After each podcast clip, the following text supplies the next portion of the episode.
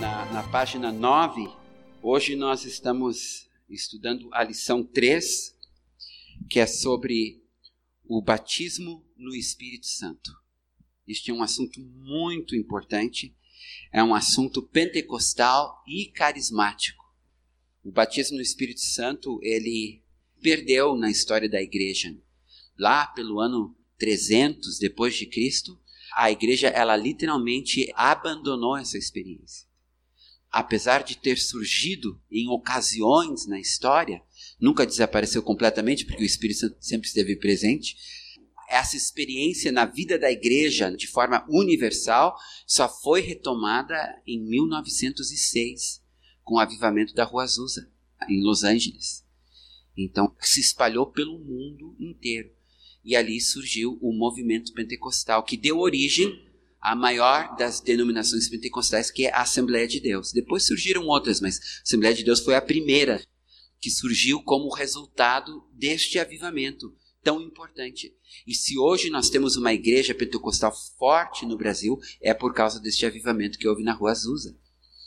Bem, nos anos 60 houve um outro avivamento, chamado avivamento carismático ou neopentecostal, que foi quando dentro das igrejas tradicionais, como metodista, batista, luterana e inclusive igreja católica, a experiência do batismo no Espírito Santo ressurgiu. E a diferença entre o movimento pentecostal e o movimento carismático é que no movimento pentecostal as pessoas foram expulsas das suas denominações. As denominações não aceitaram, principalmente o falar em línguas. Então expulsaram os seus membros. Daí o surgimento dessas denominações pentecostais independentes das denominações tradicionais, como metodista, luterana, batista, presbiteriana, né, episcopal.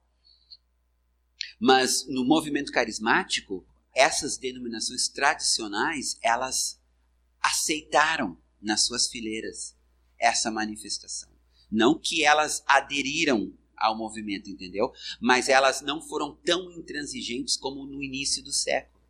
Daí que surgiram igrejas batistas carismáticas, igrejas presbiterianas carismáticas, igrejas episcopais carismáticas, igrejas luteranas carismáticas. E, e o movimento carismático dentro da Igreja Católica também foi muito forte nos Estados Unidos e aqui no Brasil também chegou. É um assunto importantíssimo o que nós vamos tratar agora e é um assunto que tem a ver com o beabá do cristianismo o novo convertido, uma das coisas que ele precisa aprender na saída, digamos assim, faz parte da porta, né?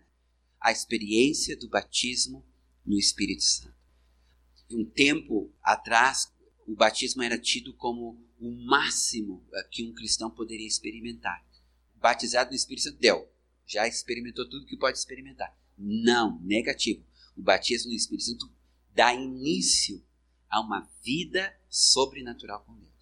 O nosso texto-chave é Atos, capítulo 2, versículos 38 e 39, que diz: E recebereis o dom do Espírito Santo, porque a promessa vos diz respeito a vós, a vossos filhos e a todos os que estão longe, e tantos quantos Deus, nosso Senhor, chamar. Esse texto deixa muito claro que a promessa do batismo no Espírito Santo é para todas as gerações e é para todos aqueles que se convertem. O batismo no Espírito Santo não é para alguns seletos ou para aqueles que têm chamado. O batismo no Espírito Santo é para todos que Deus chamar, para todos que se converterem, não tem exceção.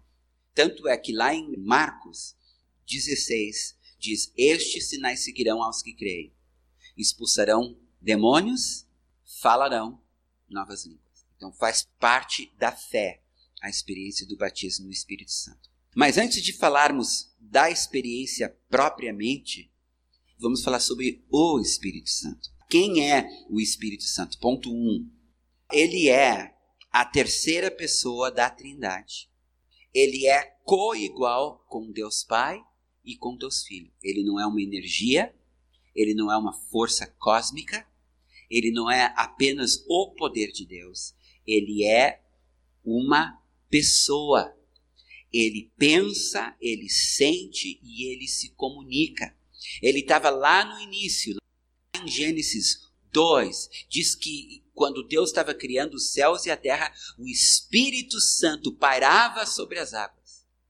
E quando fala lá em Gênesis 1, 26, façamos o homem a nossa imagem. Veja bem que está no plural. Ele também falava com o Espírito. Nós somos instruídos a batizar em nome do Pai, do Filho e do Espírito Santo.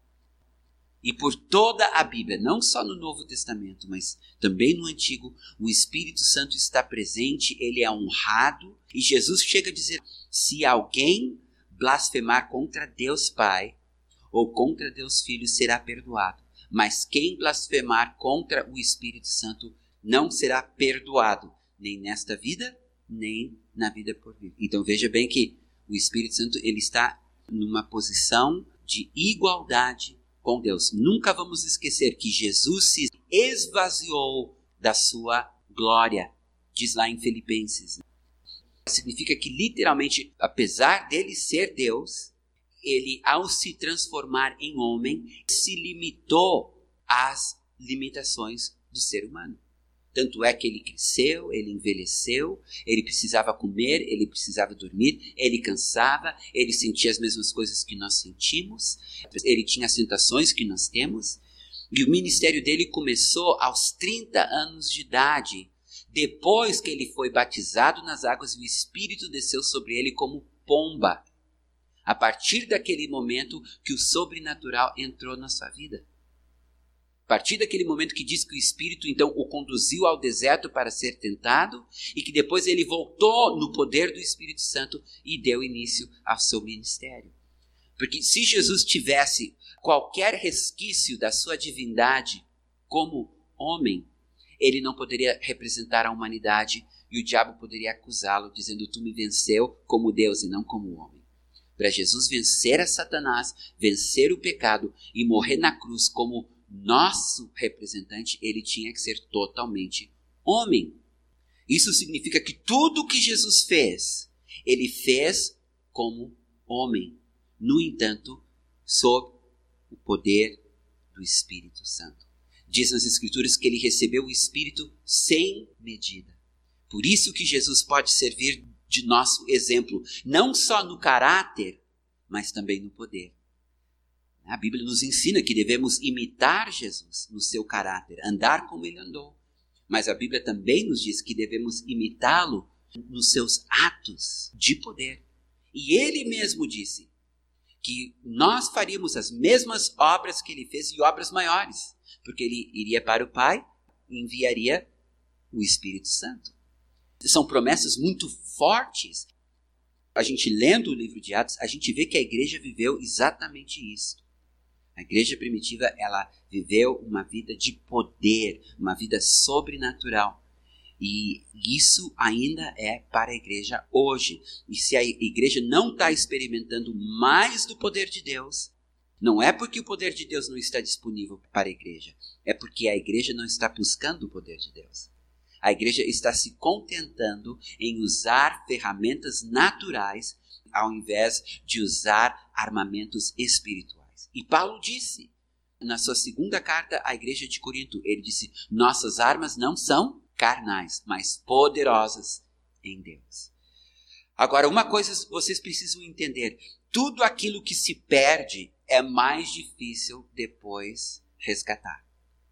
Todo mundo que entende um pouquinho de construção sabe que a reforma é muito mais difícil do que a edificação de um edifício novo. Né?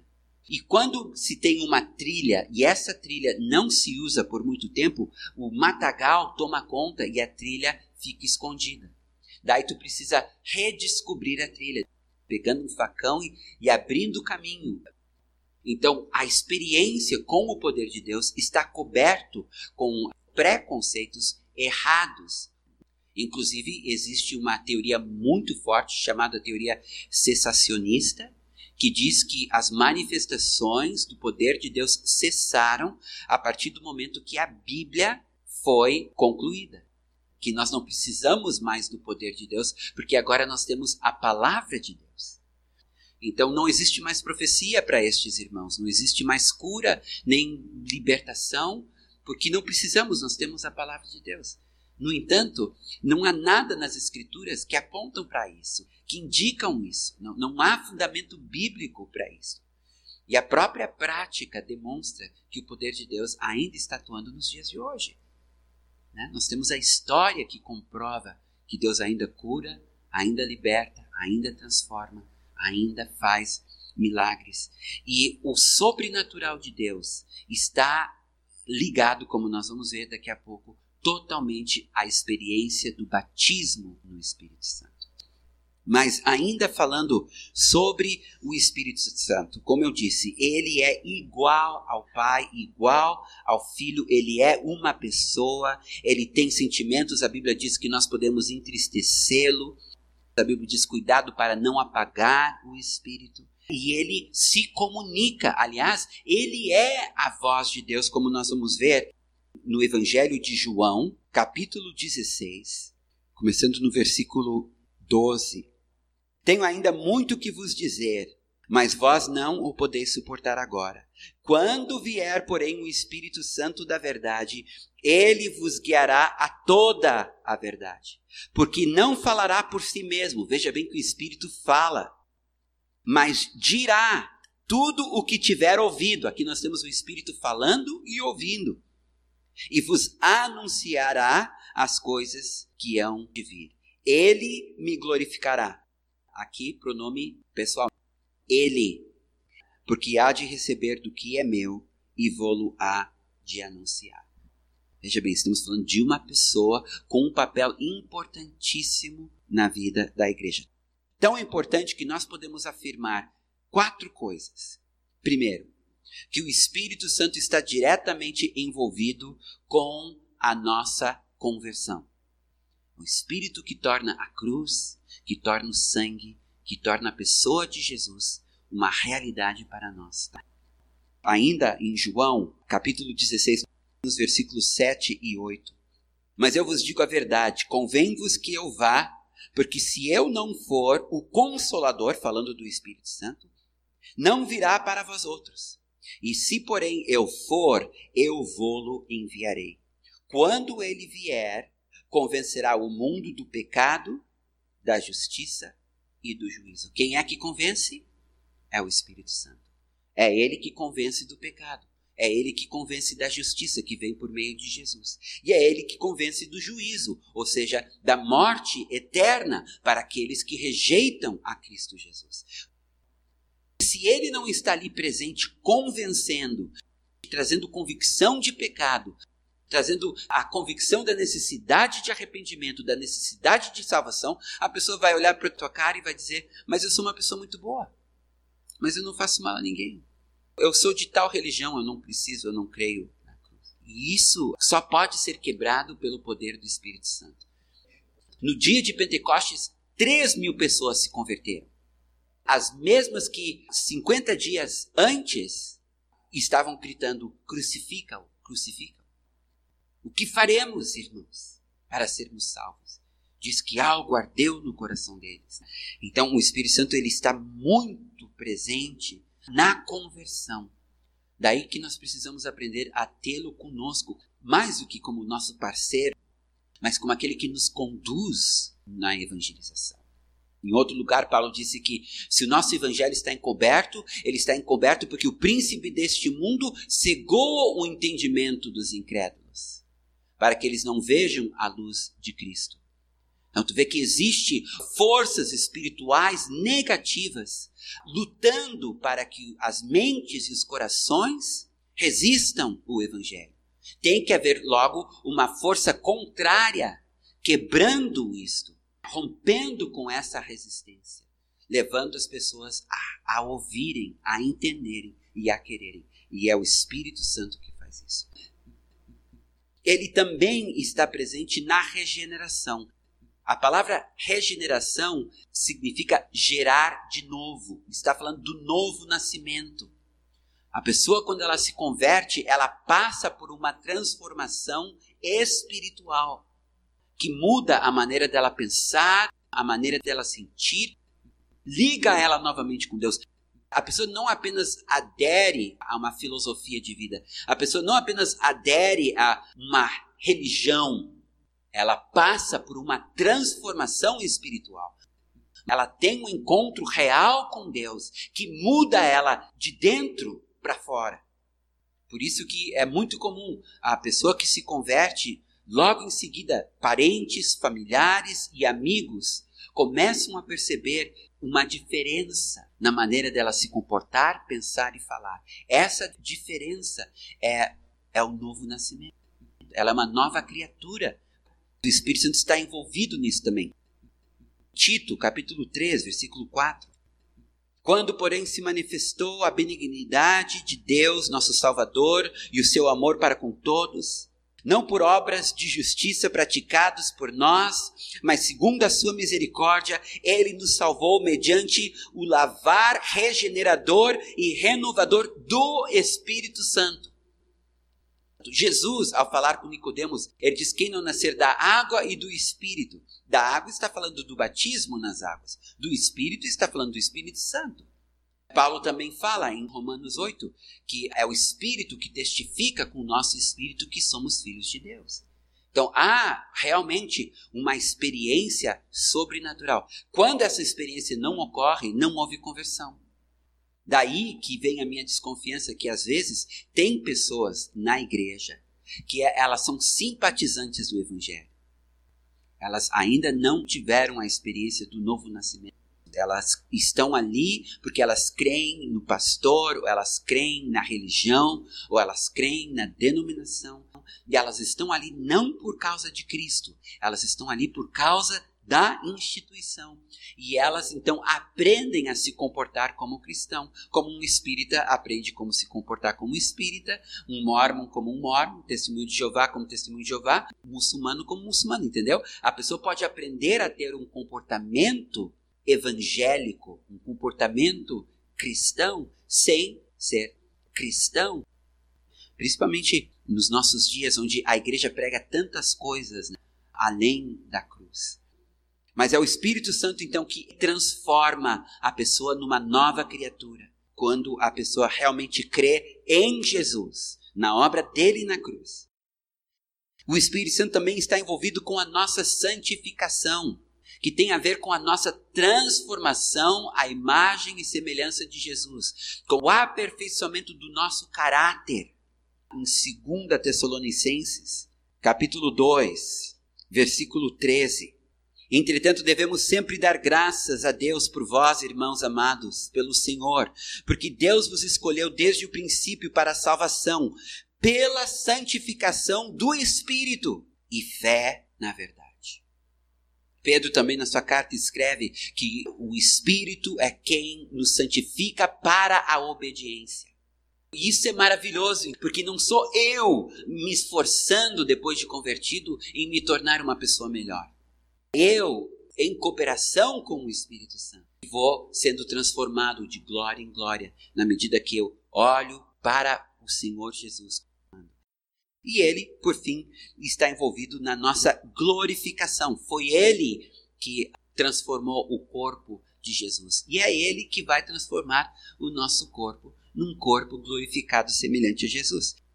Efésios 1:19. Qual a suprema grandeza do seu poder, que é o Espírito de Deus, para com os que cremos, segundo a eficácia da força do seu poder, o qual exerceu ele em Cristo, ressuscitando-o dentre os mortos e fazendo-se sentar à sua direita nos lugares celestiais. Então tu vê que é o Espírito que transformou o corpo de Jesus. E esse mesmo poder atua em nós. E é este mesmo poder que no dia da ressurreição no dia do arrebatamento, nossos corpos serão transformados pelo Espírito Santo. Conclusão: o Espírito Santo ele tem um papel muito importante na relação de Deus para conosco, para com o homem e principalmente para com a igreja. Quando Estevão estava dando o discurso dele perante o Sinédrio, de repente ele tem uma visão e diz: Eu vejo Deus sentado no seu trono e Cristo ao seu lado. E daí a Bíblia diz: E ele cheio do Espírito Santo. Deus estava no céu no trono. Jesus estava onde? No céu no trono ao lado de Deus Pai. E onde estava o Espírito Santo? Ali embaixo, com Estevão. Jesus disse: Não vos deixarei órfãos, enviarei o Consolador. Ele vos ensinará todas as coisas. Essa é a importância do Espírito Santo. Agora vamos para o ponto 2 e vamos falar sobre a habitação do Espírito Santo. Assim que uma pessoa se converte, ela recebe o Espírito Santo no seu interior. Isso é muito importante. Às vezes nós confundimos as coisas. Nós confundimos o batismo no Espírito Santo com a habitação do Espírito Santo. São experiências diferentes. Assim que a pessoa se converte, o Espírito Santo entra no espírito da pessoa e a transforma de dentro para fora. E a pessoa passa a ser uma nova criatura porque o Espírito Santo está habitando dentro dela. Isso nós lemos lá em Romanos 8, 9. Vós, porém, não estáis na carne, mas no Espírito. Se de fato o Espírito de Deus habita em vós. E se alguém não tem o Espírito de Cristo, esse tal não é dele. Quero chamar a atenção de vocês que primeiro ele é chamado de Espírito de Deus depois ele é chamado de Espírito de Cristo, mas está falando do Espírito Santo. Ou seja, o Espírito Santo ele representa tanto o Pai como o Filho. Nós nos relacionamos com o Pai e com o Filho por causa do Espírito que habita em nós. E Paulo alerta: quem não tem o Espírito Santo habitando dentro dele não é convertido.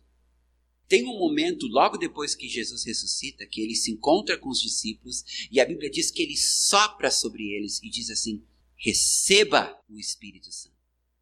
Se isso fosse o batismo no Espírito Santo, Jesus não teria dito um pouco antes de ascender: não saiam de Jerusalém até receberem o poder do alto, falando do batismo no Espírito Santo. Logo, quando ele soprou sobre os discípulos, era uma coisa quando ele disse que eles deveriam aguardar o batismo no Espírito Santo em Jerusalém, era outra coisa. Quando a pessoa se converte, ela tem o Espírito Santo dentro dela. E é porque ela tem o Espírito Santo dentro dela que ela é capaz de entender verdades espirituais. 1 Coríntios, capítulo 2, versículos 12 e 13. Ora, nós não temos recebido o Espírito do mundo, e sim o Espírito que vem de Deus, para que conheçamos o que por Deus nos foi dado gratuitamente. Disto também falamos, não em palavras ensinadas pela sabedoria humana, mas ensinadas pelo Espírito, conferindo coisas espirituais com espirituais. É o Espírito Santo que nos dá entendimento das Escrituras e que nos capacita também a entender a linguagem das Escrituras. Um incrédulo, ele pode estudar a Bíblia e captar aquilo que é lógico, aquilo que é informativo, aquilo que é histórico, aquilo que é poético. Agora, as verdades espirituais, os mistérios, a revelação vem pelo Espírito. Então, tu não precisa ser batizado no Espírito Santo para ser ensinado pelo Espírito. Outra coisa que a pessoa recebe também ao se converter, porque o Espírito habita nela, é poder para vencer o pecado. O novo convertido, porque ele tem o Espírito Santo habitando dentro dele, ele não é mais escravo do pecado. Ele pode, com a ajuda do Espírito Santo, dizer não à sua carne e dizer não ao diabo. Romanos 8,13. Porque se viver segundo a carne, caminhais para a morte. Mas se pelo Espírito mortificardes os feitos do corpo, certamente vivereis. Tu vê que a mortificação da carne vem por meio do Espírito.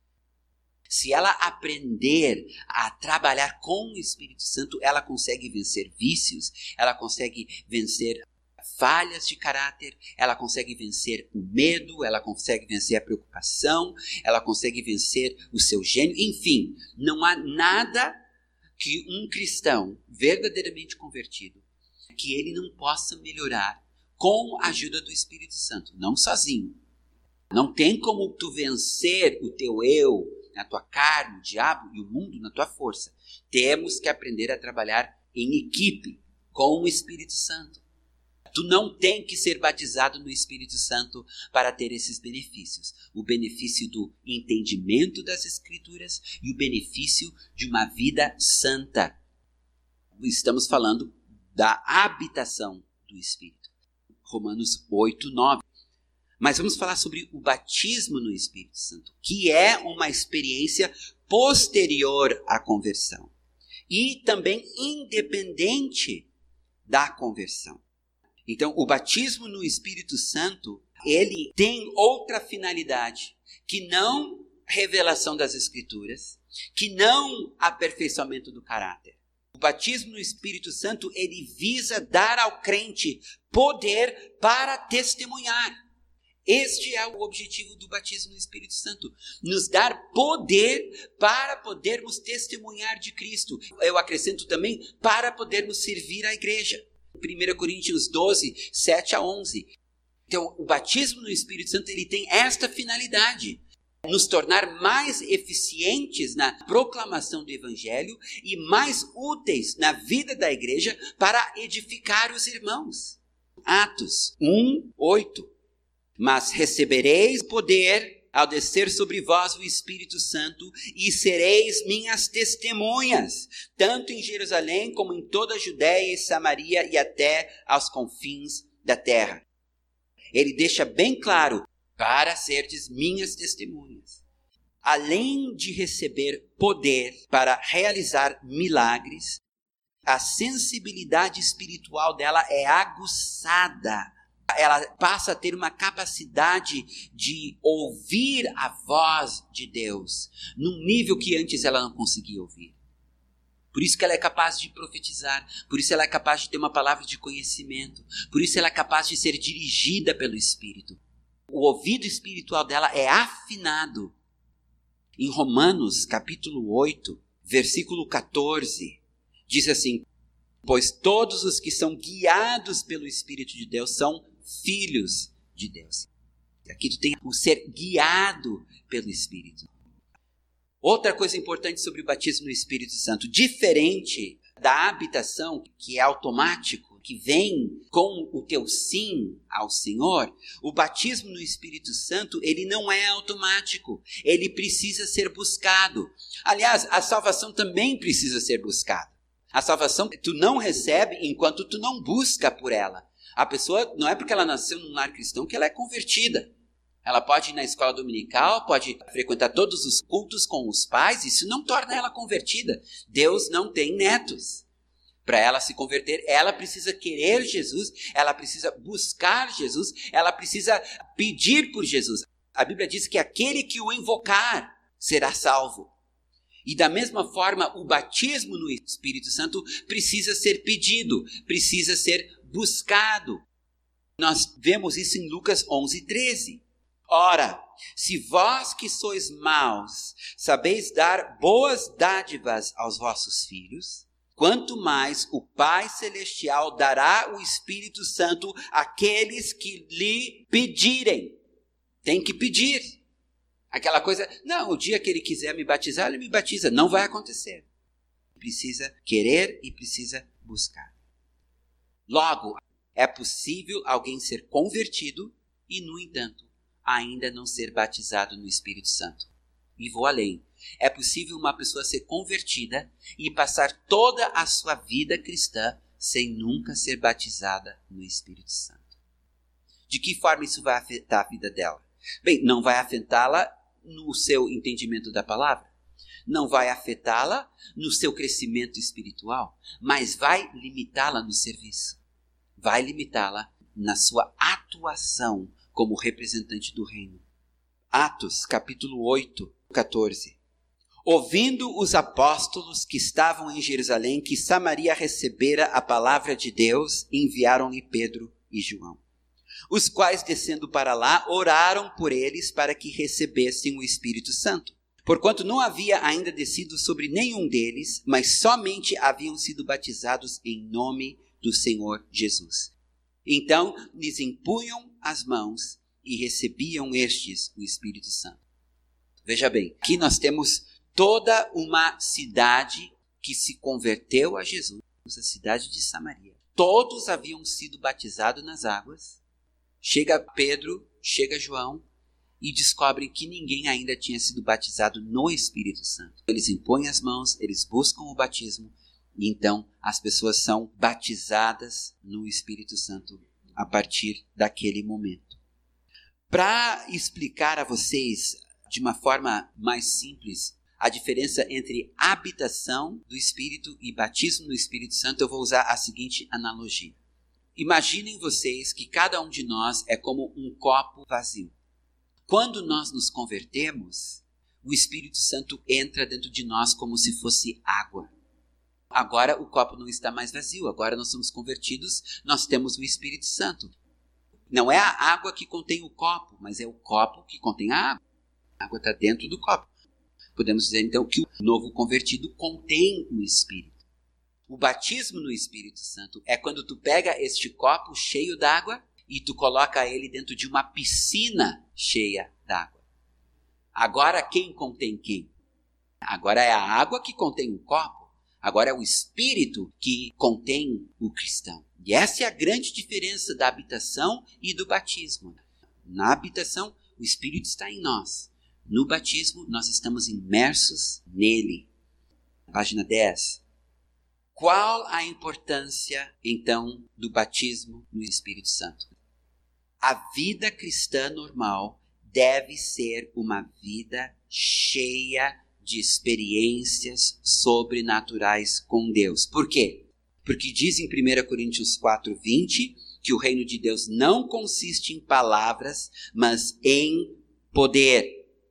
Em João 14, 12, diz: Em verdade, em verdade vos digo que aquele que crê em mim fará também as obras que eu faço. E quando Jesus fala em obras, ele não está falando em obra social. Sempre que Jesus fala em obras, ele está falando nas obras sobrenaturais que ele fez. E outras maiores fará, porque eu vou para junto do Pai. Mateus 10, 7 e 8. E à medida que seguirdes, Pregai que está próximo o reino dos céus, curai enfermos, ressuscitai mortos, purificai leprosos, expeli demônios, de graça recebestes, de graça dai. Marcos 16, 17 e 18. Estes sinais hão de acompanhar aqueles que creem. Em meu nome expelirão demônios, falarão novas línguas Pegarão em serpentes, e se alguma coisa mortífera beberem, não lhes fará mal. Se impuserem as mãos sobre os enfermos, eles ficarão curados. Esta é a vida cristã. Então, a nossa geração está vivendo muito aquém da nossa herança. Fala lá em Hebreus 6 que nós podemos experimentar o poder do mundo vindouro. Que mundo vindouro é esse? Quando Jesus voltar e estabelecer o seu reino milenar. A igreja pode experimentar estas coisas hoje. É o nosso legado, é nossa herança em Cristo Jesus. A palavra poder no grego é dinamis e ela significa literalmente milagre ou poder miraculoso. Em muitos lugares na Bíblia, inclusive, a palavra dínamos, ela não tem como traduzi-la como poder então é obrigado a traduzi-la como milagre, por causa do contexto. Por exemplo, em Marcos 9, 39, 1 Coríntios 12, 10, Gálatas 3, 5, a palavra é dinamos. O contexto obriga o tradutor a colocar milagre. E é isso que o batismo no Espírito Santo nos dá. Ou seja, o cristão deve viver uma vida sobrenatural. No entanto, para viver uma vida sobrenatural, precisa experimentar o batismo no Espírito Santo. O poder sobrenatural está condicionado à experiência do batismo no Espírito Santo. E por isso que Jesus deu tanta ênfase ao batismo e proibiu os discípulos de começarem seus ministérios sem antes serem batizados no Espírito Santo. Essa é a importância que Jesus dá ao batismo. O batismo, na verdade, é uma ordem de Jesus, não é uma opção. Não só Jesus deu grande importância ao batismo no Espírito Santo, Paulo também deu. Atos, capítulo 19, versículo 1. Aconteceu que, estando Apolo em Corinto, Paulo, tendo passado pelas regiões mais altas, chegou a Éfeso e, achando ali alguns discípulos, perguntou-lhes: Recebestes, porventura, o Espírito Santo quando crestes? Ao que lhe responderam, pelo contrário, nem mesmo ouvimos que existe o Espírito Santo. Então Paulo perguntou: Em que, pois, fostes batizados? Responderam: No batismo de João. Disse-lhes Paulo: João realizou batismo de arrependimento, dizendo ao povo que cresce naquele que vinha depois dele, a saber, em Jesus. Eles, tendo ouvido isto, foram batizados em nome do Senhor Jesus. Aqui é o batismo nas águas. E, impondo-lhes Paulo as mãos, veio sobre eles o Espírito Santo, e tanto falavam em línguas como profetizavam. A primeira coisa que Paulo queria saber, quando ele soube que tinha alguns discípulos naquela cidade, é se eles já tinham passado pela experiência do batismo no Espírito Santo. Outra coisa interessante sobre o batismo no Espírito Santo é, é que antes de sermos batizados, nós somos alvos do Espírito. Enquanto o Espírito Santo está habitando dentro de ti, ele está trabalhando na tua vida. Ele está te ensinando, ele está te transformando, ele está te ajudando, ele está te libertando. Então, tu é o foco. Ele está trabalhando contigo e em ti. Agora, após o batismo no Espírito Santo, além do Espírito continuar trabalhando em ti, tu deixa de ser objeto do Espírito Santo e passa a ser instrumento do Espírito para a propagação e o avanço do Evangelho do Reino. 1 Coríntios 12, 7 a 11. A manifestação do Espírito é concedida a cada um visando a um fim proveitoso. Porque a um é dado mediante o Espírito a palavra de sabedoria, e a outro, segundo o mesmo Espírito, a palavra de conhecimento, a outro, no mesmo Espírito, a fé, a outro, no mesmo Espírito, dons de curar, a outro, operações de milagres, a outro, profecia, a outro, discernimento de espíritos, a um, variedade de línguas, e a outro, capacidade para interpretá-las mas um só é o mesmo Espírito que realiza todas essas coisas, distribuindo-as como lhe apraz a cada um individualmente. Estes dons, eles existem para aqueles que são batizados no Espírito Santo. Tu não pode esperar que uma pessoa não batizada no Espírito tenha esses dons na sua vida. Então, não podemos diminuir a importância dessa experiência. E ela deve estar logo no início do nosso caminhar com Deus. Próximo ponto. Qual é a evidência inicial do batismo no Espírito Santo? O sinal por excelência do batismo no Espírito Santo é o falar em línguas.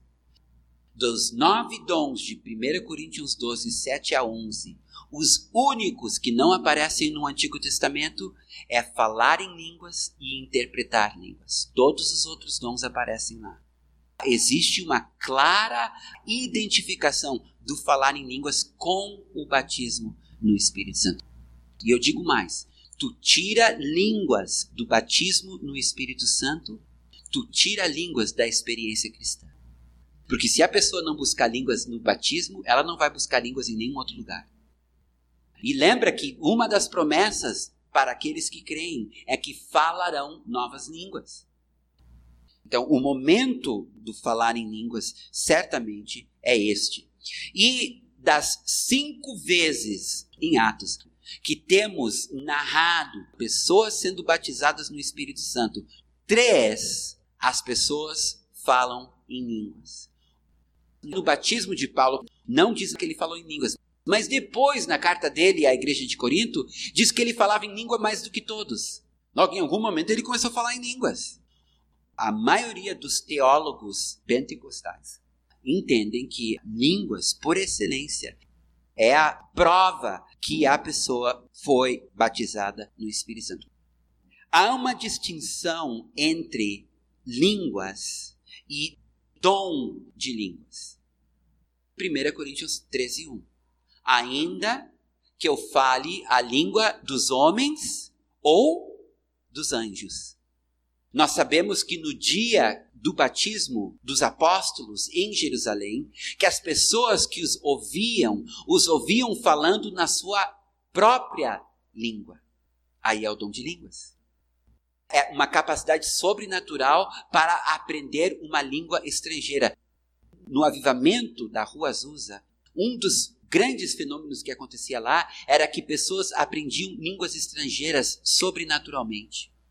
E isso era tão comum no movimento pentecostal que começaram a mandar missionários para outras nações, dizendo: Não te preocupa que tu não fala a língua, que o Espírito de Deus vai te ensinar sobrenaturalmente a língua nativa. Às vezes acontecia, às vezes não acontecia.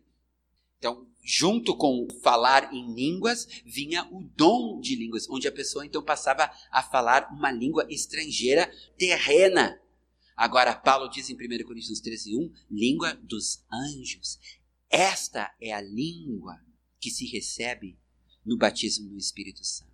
E tem mais, é uma língua que tu passa a carregar contigo sempre. A pessoa não é batizada no Espírito Santo, fala em línguas uma vez e não fala nunca mais. A pessoa é batizada em línguas e fala em línguas sempre que quiser. Paulo disse: O que, que eu vou fazer lá em 1 Coríntios 14? Eu vou falar em línguas e vou falar com a minha mente. Eu vou cantar em línguas e vou cantar com a minha mente. Eu falo em línguas mais do que todos vocês. Há um incentivo por parte de Paulo. Judas diz que nós devemos orar sempre no Espírito. E quando fala da armadura de Deus lá em Efésios, termina dizendo orando em todo tempo no Espírito. Orar no Espírito é orar em línguas. A igreja primitiva orava muito em línguas. E aí que eu quero mostrar um segredo. A mesma fé que nós precisamos para exercer línguas no nosso devocional, no nosso dia a dia, é a fé que tu precisa para começar a falar em línguas. Eu posso começar a falar em línguas com vocês agora pela fé. E quando a pessoa é batizada no Espírito Santo, ela deve também ter esta coragem de falar pela fé. E se ela não fala pela fé, é porque tem algum bloqueio, algum engano, alguma mentira do diabo que faz com que a pessoa tenha medo de pecar ou de inventar, entendeu? Então ela não fala. Agora, depois que a pessoa teve essa coragem de se arriscar e falar em línguas uma primeira vez, ela pode falar sempre. Então, a mesma fé que eu preciso para falar em línguas todos os dias é a fé que eu preciso para falar em línguas a primeira vez. Dito isso, vamos para o último ponto, página 11. Como receber o batismo no Espírito Santo.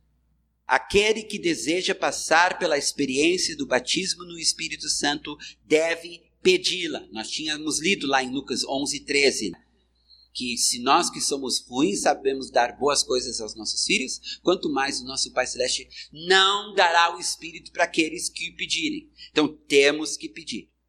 Segundo, devemos pedir com fé, pois sem fé é impossível agradar a Deus. Em Marcos 11, 24 diz que tudo aquilo que pedirmos, se crermos, receberemos. Então, o pedido precisa ser com fé, senão tu não agrada a Deus. Não tem como viver a vida cristã de forma segura. O cristão, ele toda hora está se arriscando. Tem um enfermo e ele vai e vai orar pelo enfermo, não sabendo se o enfermo vai ser curado ou não. Mas o papel dele é orar pelo enfermo e ele vai se arriscar. Pode passar vergonha ou pode trazer glória a Deus. Ele é aquele que vai expulsar o demônio, tá morrendo de medo, o cara lá tá se retorcendo todo, mas tu vai chegar lá e tu vai dizer: "Sai em nome de Jesus". O justo viverá pela fé. Então a fé é muito importante. E diz Tiago, não adianta tu fazer um pedido para Deus sem fé. É a oração da fé que sarará o enfermo. Então, ao pedir o batismo do Espírito Santo, tu tem que crer que porque ele diz que é uma promessa para todos aqueles que Deus chamar, Tu só precisa receber. Tu não precisa te escabelar, tu não precisa rolar no chão, tu não precisa fazer votos. Entendeu? Tu apenas precisa pedir, crer, receber, te apossar e te movimentar. A terceira coisa, além de pedir com fé, tu precisa receber pela fé. Como diz Paulo em Gálatas 3,14. Para que em Cristo Jesus a bênção de Abraão chegasse também aos gentios, a fim de que recebêssemos pela fé o Espírito Santo. Então, tu vê como tu recebe ele pela fé.